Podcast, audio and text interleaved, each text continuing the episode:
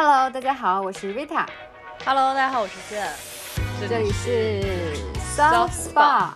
我不知道你有没有感觉到一丝丝秋天的气息。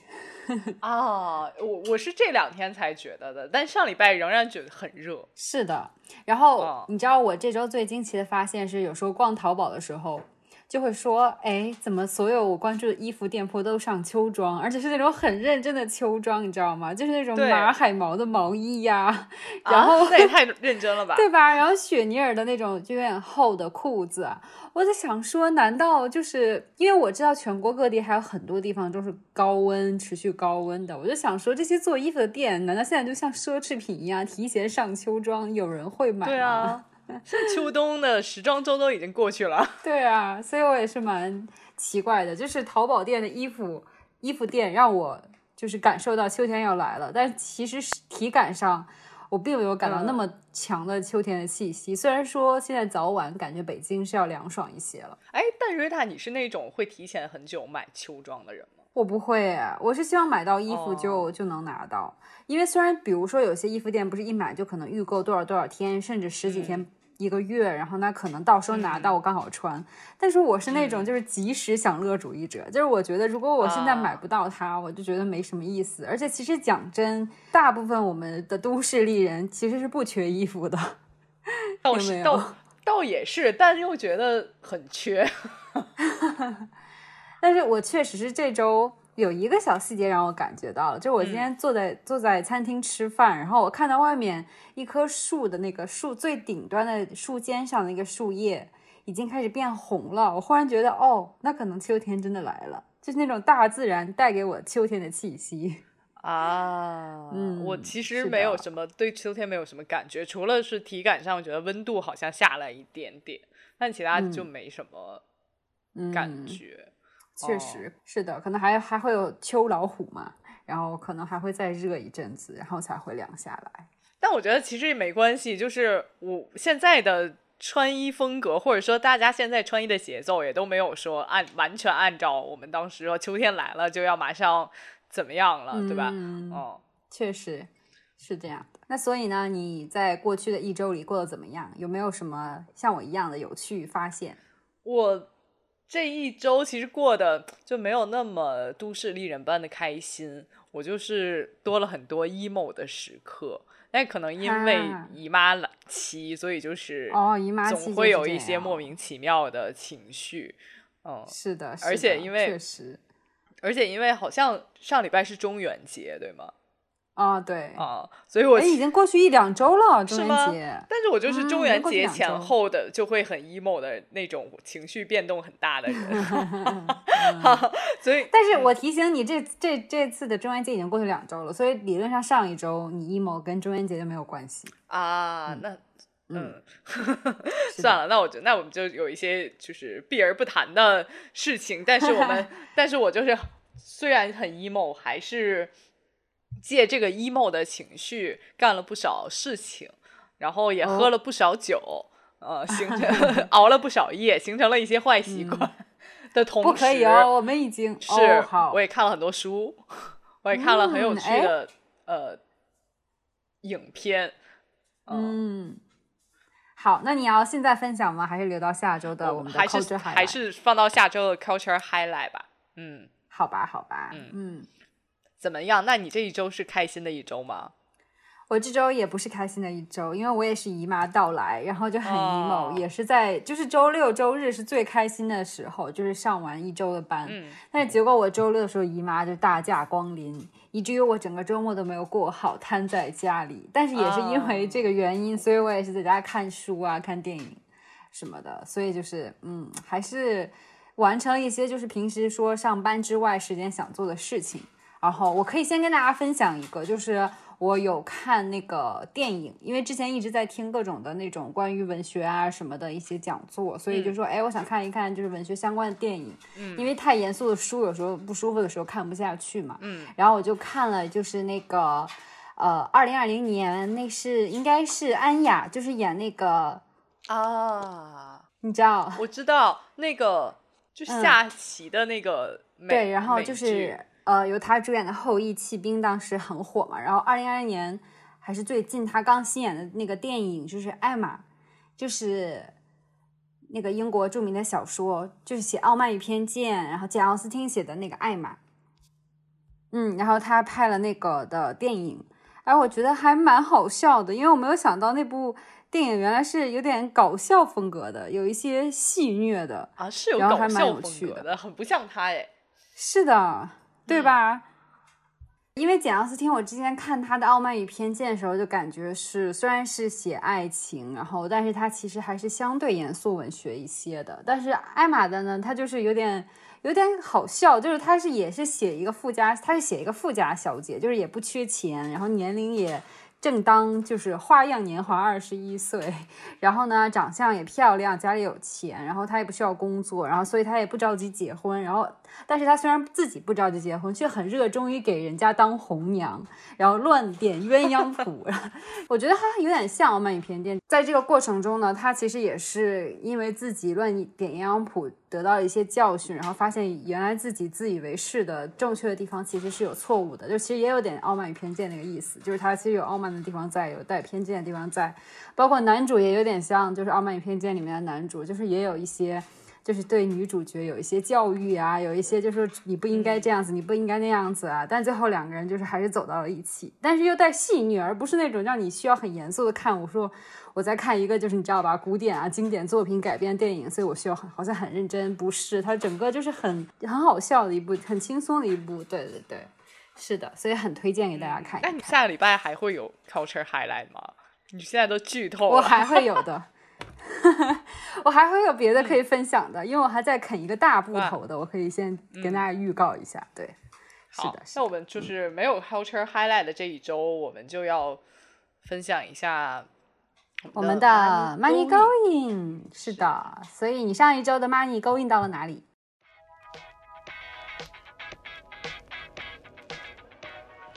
我上一周的 money going 就刚刚也说，因因为 emo 的原因喝了不少酒嘛，然后，所以我这一周给大家推荐的就是我在上一周喝的众多酒里面的众多其中一支。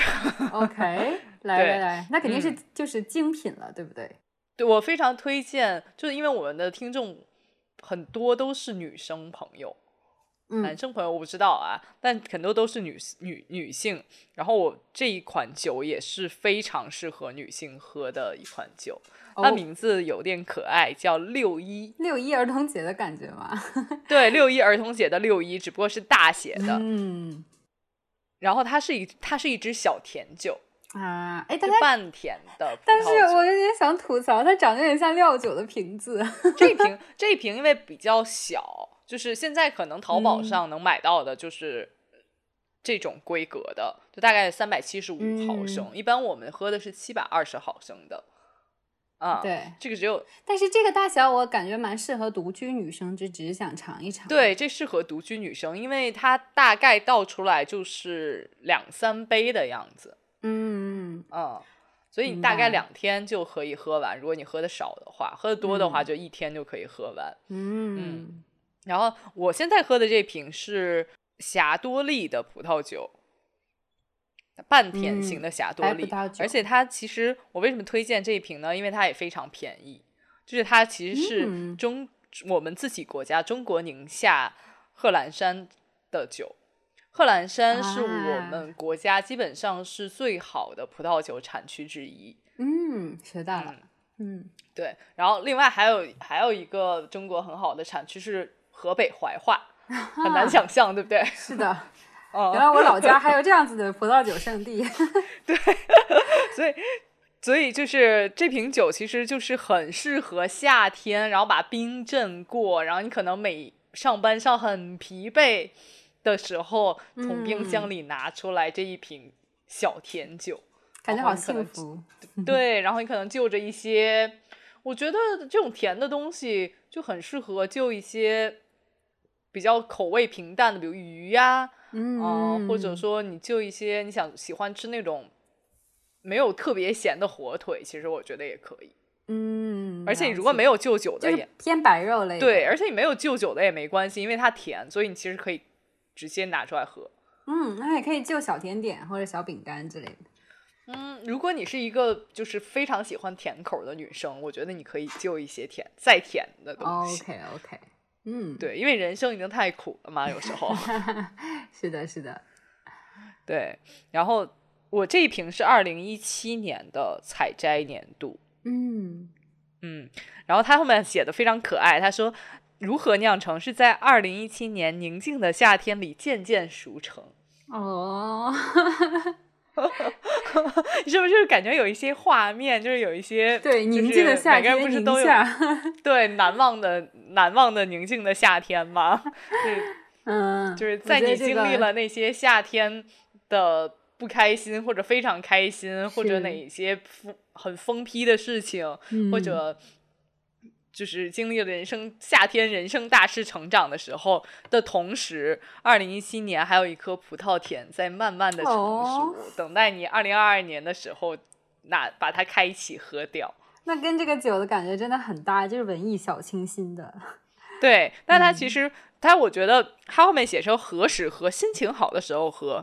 但其实心情好不好的时候，我觉得也很适合喝甜酒。嗯，就是虽然它后面写了一些什么不建议毒饮，但我仍然觉得说这一瓶 非常适合毒饮。嗯，我觉得没有什么限制啊，就是好喝的东西什么时候都可以喝。心情好的时候，就是让自己的心情更 bubbly 一点，然后心情不好的时候，也可以让自拯救自己的坏心情。我觉得还蛮棒的。对，因为可能随着年龄增大，有时候喝酒的点就不在于说我要跟朋友一起出门才喝酒，就很很多时候就会变成了自己在家喝酒。是的，哎，那个有一个日剧叫什么《独酌亦可》，就是讲自己一个人就是出去喝酒。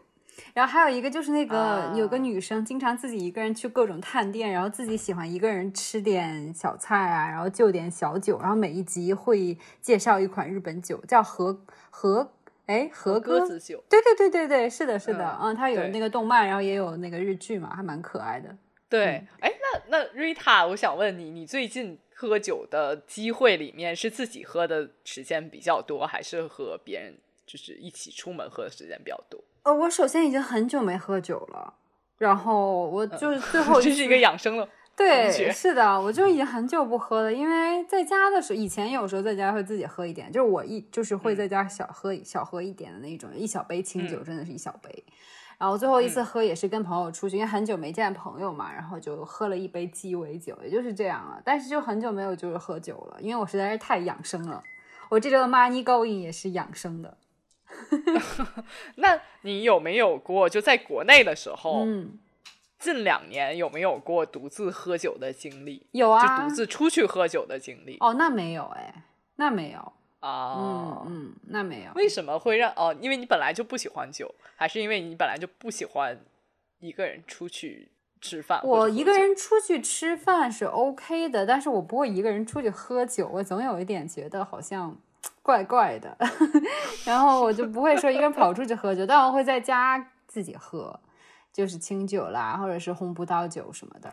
有的时候是心情不好的时候，想说好喝一杯酒，然后去助眠睡觉啊；也有的时候是因为心情蛮好的，然后说想喝点小酒，然后就是开开心心的度过一个就是有情调的夜晚。对，啊，嗯明白。嗯，所以你但是我真的没有一个人出去喝过酒，我会觉得说，啊，感觉好像女生一个人出去喝酒，总有一些，我不想说把这个限制到说女生好像出去喝酒就要怎样，嗯，但是总感觉好像就是我不知道，我只找不到那种乐趣。因为对我来说，如果在外面喝酒，总感觉是应该跟朋友一起 enjoy 的一个事情。哦，嗯，明白。对，而且我总觉得在外面喝酒就很坑爹，就因为它会卖的很贵，你懂吗？就一杯七八十块，但其实我知道它就是不值那个价钱，我就会觉得有点不值得。对，好有趣哦！看来每个人喝酒的原因还是不一样的。是的，是的，嗯，所以你在家，比如说喝酒的时候，也没有，比如说挑产区，或者比如说我今天要喝什么样的，比如霞多丽、长相思这种。哦、我对红，我对就是葡萄酒是有自己的偏好的。首先，我没有那么喜欢喝白葡萄酒。所以其实我不太对我反而是喜欢喝红葡萄酒，而且我对红葡萄酒也、也蛮挑的。我最喜欢喝喝的是那个梅梅洛洛，对 对，所以基本上对它偏甜口，然后又香又甜的。然后，所以我嗯一直喜欢梅洛的那个红酒。然后白酒的话，可能就是 Chardonnay，然后英中文是什么？就是霞多丽嘛，就是这瓶酒的霞多丽嘛。对，白酒的话，我就比较偏爱就是霞多丽一点。啊，那你是喜欢甜口的酒？对，嗯是的，是的。包括其实我一直也喜欢喜欢喝那个甜酒嘛，就是包括意大利它的那个甜点酒 Moscato，我当时就很喜欢喝，还有 Prosecco 也是就是嗯。甜酒嘛，甜气泡酒，我就蛮喜欢喝的。因为当时我在意大利上上学上了差不多嗯。两个月，然后当时就是他们意大利的小饼干就长得有点像拇指饼干一样的，叫 Bisconti，然后那个 Bisconti 和小甜酒超级搭，因为它的那个饼干不是甜的。啊不是咱们嗯吃的那种甜的，什么三七二或者那种饼干甜的，不黄油饼干不都很嗯。甜吗？它的那个 Bisconti 是，要么就比如说巧黑巧克力，就是可可味很浓，就有点啊苦的；要么就比如开心果，它是坚果，然后带着那种就是酥酥有点油的那种感觉，所以其实喝甜酒反而是清口啊，就是口感搭配在一起就很。很下午茶很好。嗯，对对对，然后口感厚，但其实它又不甜，那这时候大家甜酒的话，就反而可以解腻，然后就是还蛮大的。诚挚的向你推荐这一瓶，哎呀，我觉得我会喜欢的。我下次见 面送你。好呀，好呀。好，对，那那就到这个养生。那我来说说我的养。生神器吧。我们就是一个不养生，一个养生。忽然从酒一下到养生，但是总之吧，就是我觉得可以一边喝酒一边泡脚。对，我觉得可以，就是我这周讲的就是我最近忽然很沉迷泡脚，就以前跟大家推荐过，就跟大家推荐过那个蒸汽泡脚桶嘛。然后后来我就觉得蒸汽泡脚桶它虽然比起一般的泡脚桶来说清洗啊，或者说是那个处理水什么的都要方便很多，但讲真，毕竟它只有气，它没有真正的水泡在你的脚脚脚部和脚踝，我感觉作用好像还没有那么强。于是乎我就是实感，是不是？没有那哎种泡脚的实感。对，就泡到全身出汗那种感觉好像差一点，所以就是我刚好看到，就是淘宝上给我推荐，然后一个新的一个小牌子叫真不二，然后呢，这个牌子是很可爱，真不二，然后它是跟就是浙江中医药大学医学院然后联合研制的。然后它是其实主要卖的是泡脚包，它不是卖泡脚桶那些东西的。但是它因为你买泡脚包，它会送一个就那种便携式可以折叠起来的那种泡脚桶嘛。然后就我在他家就是买了泡脚包，是除湿的。然后呢，还买了就是它的脐贴，就是刚好姨妈期可以贴在肚子上暖肚子，然后有玫瑰精油啊、艾草啊什么的一个脐贴。然后还有一个我很喜欢的就是足贴，就是 就是你记不记得以前它很火一阵，就是泰国那个贴在脚底下，然后接下来就是好像就是有脏东西似的第二天就变黏黏 的，然后它的所谓是把你的湿气吸出来了。对。但是嗯它这个呢，跟那个有点像，但又不一样，因为那个是贴在脚下，基本上你也只能睡觉的时候才能用的。这个是什么？贴在脚面。它不是贴，它根本不用贴，它是一个就拿出来有点像，有点像就是嗯，把你的脚像包包扎一样给包起来，它就是拿出来就是一个，它就是吼，就是相当于是一个套在你脚上，有点像脚套，但它其实只是包包裹住你的足底和你的脚的脚背，OK，然后把你的脚底和脚背套起来，然后就是，然后加热的地方当然只嗯在底下，然后相当于只是套在脚上，套在脚中间这一、嗯一小部分，然后它就对对你脚底的穴位，然后进行日就是加热，然后呢，同时就是有除湿的效果。啊，然后我基本上要么就晚上睡觉的时候带着它，然后要么就是白天我有时候也会带着它。这样的话，就是有时候空调屋里面有时候经常会脚冷嘛，带上它之后就不会脚冷，觉得很舒服。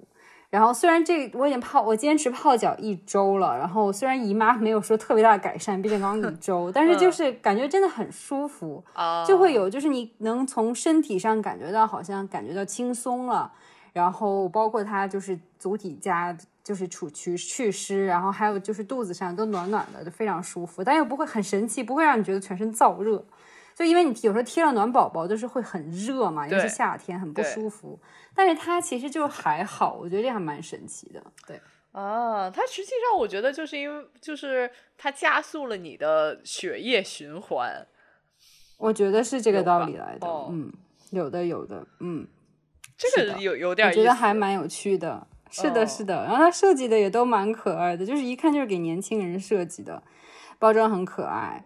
然后就是有各种就是贴的暖贴，然后当然他们家还有就是泡的那种，它泡的有不有不同的种类，就有的是除湿，有的是为了比如说可能排毒，就是我觉得不能说减肥啊，感觉好像就是有点过分解答解读它的作用。然后还有的是，比如说是为了就是抗寒，很很快就是秋冬了嘛，嗯，所以就是不同的作用。然后我觉得还蛮好的，嗯，真的，你是我所有认识人中可能夏天泡脚为数不多的人，是不是？我也觉得，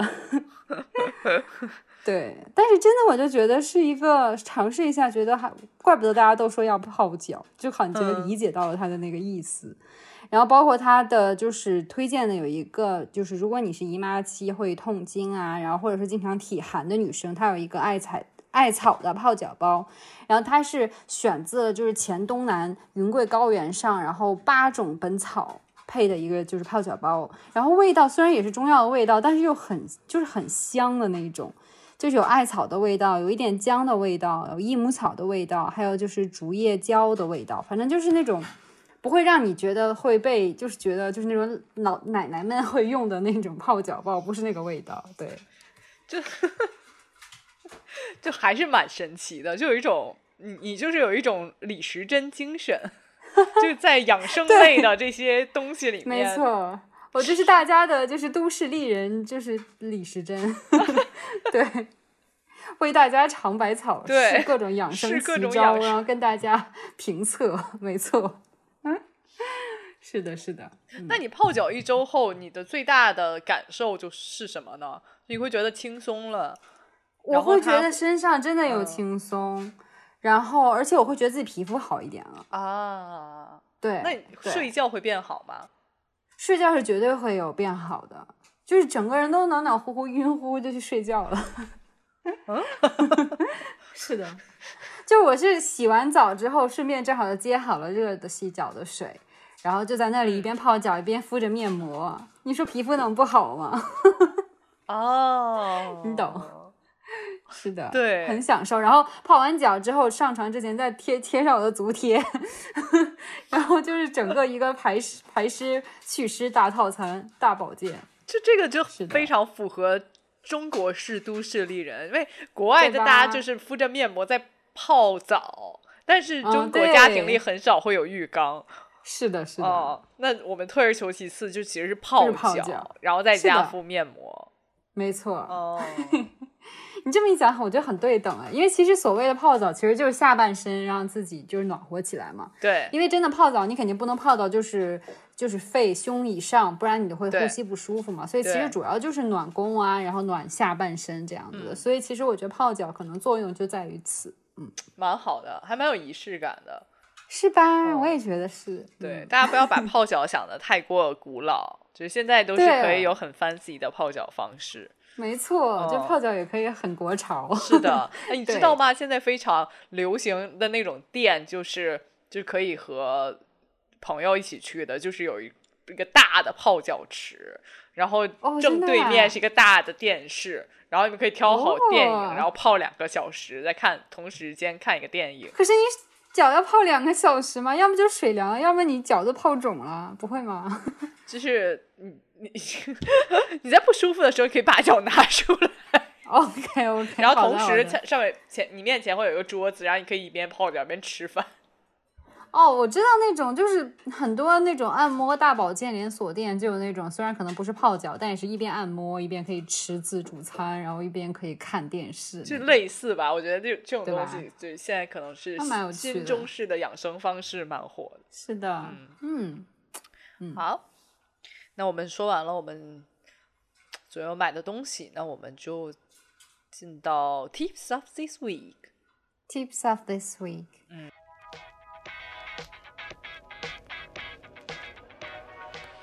我知道 Zen 有一个非常非常 positive 的 tip 要跟我分享，所以我很期待，因为我觉得最近真的太 emo 了，我很就是需要这些正向的能量。对，就就虽然我上一周也是 emo 的，但是我其实听完那个 tip 之后，也不说听完那个 tip，就是在思考过后，我觉得有一点点豁然开朗。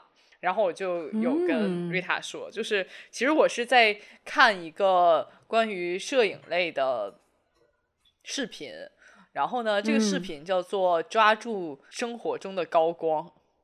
然后我本来看这个视频，实际上就是为了学一些摄影技巧。它的前半段都讲的是关于高光的呃东西，就是他说你要拍照的时候要尽量抓住说高光的地方，然后去忽略一些我们所谓的嗯阴影部分，因为阴影部分有一些细节实际上不用太多的呈现出来，一张照片更应该去把它高光的细节就充分的暴露出来嘛。嗯然后呢，这其实是一个摄影技巧。到最后的时候，呃，这个摄影师就说，我们其实人生也应该是这样子，在生活里面，我们也应该说要把生活中的高光提亮出来。那一些阴影的部分，你不用太在意它的细节，因为我们人的大脑其实会有一个惯性，就是我们会更多的记住那些不开心的或者情绪情绪让你很 down 的事情，是，然后但是常常会记不住你当时，比如说开心的时刻，或者说你情绪变得非常兴奋的事情，嗯。现在其嗯实我们也是可以回想起来，也是经常能回想到一些让我们尴尬啊、让我们不开心的事情。但是，真的，嗯，但是你突然回想说啊，那我有有什么小事是让你情绪变得很好的小事吗？其实很多时候我们是回想不出来的。对，就是因为今天在跟我提到的是这个时候，觉得啊，听着真的很 positive，、很那个正能量。但是我就想一下自己，我想说，天哪，我今天就是他讲了这个之后，我瞬瞬间第一反应过来就是我的 emo 时刻，或者说我的阴影时刻，就是我早上就是嗯在包里装了一盒燕麦奶，结果等我到了。单位的时候，把那个包包拿出来的时候，发现它在滴水，就是它整个那盒燕麦奶都在往外洒。然后我早上就非常狼狈不堪的走进办公室，各种清理啊什么的。我想说啊，天呐，今天就感觉就是出局不利的那种，开局不利。然后我想说啊，难道就没有什么开心的时刻了吗？我觉得对吧？啊你看，你的大脑就惯性的记住了今天的阴对影，呀、但是你没有没有抓到说高光。就作为一个健康的人，应该就是学会要刻意练习自己抓住高光的能力。所以就是说，不仅是在摄影的技巧上要就是去练习抓高光，就是生活中也要这种抓住高光时刻也是需要练习的这种能力。对，其实就是你可以每天花十秒钟去记住开心的事情。就比如说开心事情一发生，立刻记。对，是开心的事情，你意识到了，你就真正停下来十秒钟，然后用心的把这把这件事情记住。但有些人可能会觉得啊你十秒有点太长了，比如说我就是捡到了一块钱，那十可能嗯你要停在那儿十秒，有些人会觉得太长了，但是其实 非常 worth worth to it，就是我嗯。我觉得是非常值的一件事情，因为因为不开心的事情我你也不用刻意记就能记住，但开心的事情就发生了，你又记不住，所以你要花多一点时哦间。去补偿在这方面。而且我觉得特别好的一点就是，你说要当下记下来，因为有的时候有的人不是会在一天结束的时候写那种感恩 journal 嘛，就感恩日记，就说哎今天发生什么事情，我感到非常啊、就是有感激啊什么的。但是其实你就有时候会回忆不起来，或者随便写一写了。但其实我觉得就是需要你在当下立刻给自己一个正反馈，然后就说哎这是一件很开心的事情，我要记下来。我觉得嗯，还真是值得就是去花心思、花时间去反省一下的。对，而且虽然有时候我们会觉得停下来十秒有点长，但其实你放在整一天的时间线里面，其实十秒钟就完全微不就。很短的，对，对啊，而且我觉得花十秒去就是好好记住这个开心的时刻，让自己就是慢把这种开心的情绪消化下去，然后还好好的就是印在脑海里，是一件很美好的事情啊！就感觉把这个快乐多延续了至少十秒。哎，对，所以其实换句话来说呢，有时候人会觉得这一天过得好糟。我想想，就是回想起来说啊，天哪，又过了很糟糕的一天的时候，嗯其实你有可能是被你的大脑欺骗了。就因为你的大脑太容易记住一些不好的事情、阴影的东西，然后你就记不住这一天的高光。嗯，等于说你你今天就得到了一张阴影非常多，但是完全没有高光的照片。天哪，我简直就是阴影摄影家。嗯，一定不能这样子，要努力做一个高光摄影师。对，所以我们突击检查一下，瑞塔今天花十秒钟记住的高光时刻到底是什么呢？我觉得反而是有两个，哎，就是你说了之后，我觉得我有用心的去就是练习这件事情。第一个就是我刚才跟大家简单讲说，我看到叶子变红这件事情，就是这些很细小的事情，但是我当时看到的时候，就有一种。就是发现身边的美的感觉，就忽然觉得啊，就是那种感的感受到自然的流动和自然的变化，然后看到就是叶子变红，虽然是件很小的事情，但我就感觉到那种很细微的快乐。我就盯着那个窗户外面，当时阳光下面，阳光晒在那个树的上面，然后反射出它那光，然后有绿色的，有红色的，还带一点点黄色，觉得啊天呐，就觉得世界还是如此之美好的。我觉得要珍惜时间，然后当时就是盯着外面的。自然欣赏了大概有十多秒钟，这是一件很开心的事情，而且今天阳光其实也很好嘛。对，对。然后还有就是呢，晚上跟妈妈一起吃饭，然后就是只是聊天，很平常的事情。但我就觉得，那一天你知道那种很花心思、很内耗的，经过一天工作和那种跟同事打交道之后，就跟家人啊一起聊天，然后。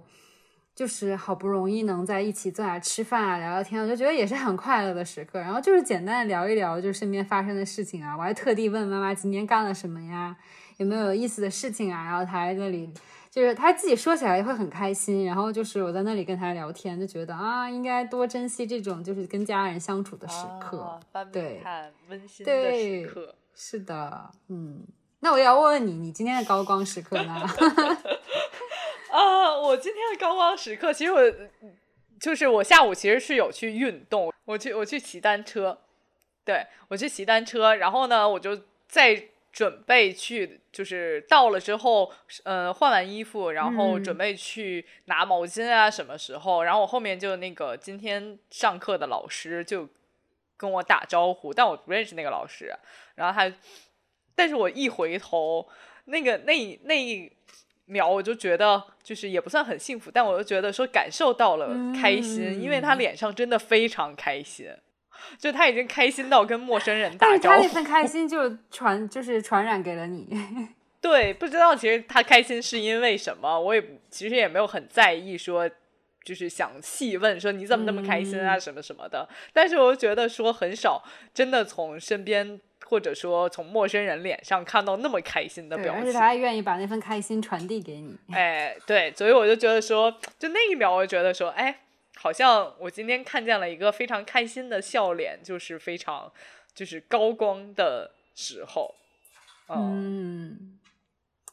哎呀，这么一想的话，我就觉得其实应该真的是用心去记录这种这些时刻，而不是想着自己的燕麦奶洒到 包里这种这种事情，感觉好像也变得微不足道了呢。对，就是如果你把一件事情提的非常往上，那其实那些不开心的时候就会就会相对在水平线以下，你就会不太会就会很容易忽略掉它。嗯。那在这未来的一周，我要努力的练习这个高光时刻技法，对，然后对，让自己变得开心起来。希望我们下周再聊的时候就不会再 emo 了。我觉得，嗯，也有可能，也也希望是这样了。哦，对，是的，因为人生如果太 emo，感觉好像浪费了很多时间。对，我就觉得说人生真的很短，然后你要浪费时间。然后我忽然就想到说，你知道我刚刚过去那一周。我去体检了，就是按每年需要做的体检嘛。然后就是在做检查的时候吧，就虽然没有什么大问题，但就是各种地方都结节，你知道吧？就是 情绪会带来那种甲状腺也结节，然后乳腺也结节，然后胆囊也结节。然后就是虽然都不是说要到很严重，或者说需要去看病或者做手术的那种状态，或者说这种状况，但是就是还会让你觉得。就比如说，你对工作不开心也好，对跟人之间的交往不开心也好，其实最后整个情绪带来身体的不好是放是在自己身上的。就不会给任何人带去什么影响。然后我就觉得这真的是件非常不值得的事情，就是你很多时候就这个世界上的事情是你没有办法去控制的，你唯一能控制的嗯可能真的就是自己的心态和自己的态度。所以我就觉得说，我觉得如果能多练习这种高光时刻，然后让自己的情绪是很经常正向的，然后就不会带来身体上这些各种的小毛病，然后最后你要是身体不好的话，那我觉得你负面情绪就会更多，肯定是这样。嗯，对，就有一种伤敌五百自损一千的感觉。我觉得对啊，就是这样。我就觉得好好要反思，然后看到我那个体检结果，我就想说我要多练习高光时刻，然后就不会有这种身体影响。因为我就跟大家普及，就是这种什么甲状腺结节、啊、乳腺结节，很多时候就是情绪不好带来的影响的。的，没错，人是会被气死的哦。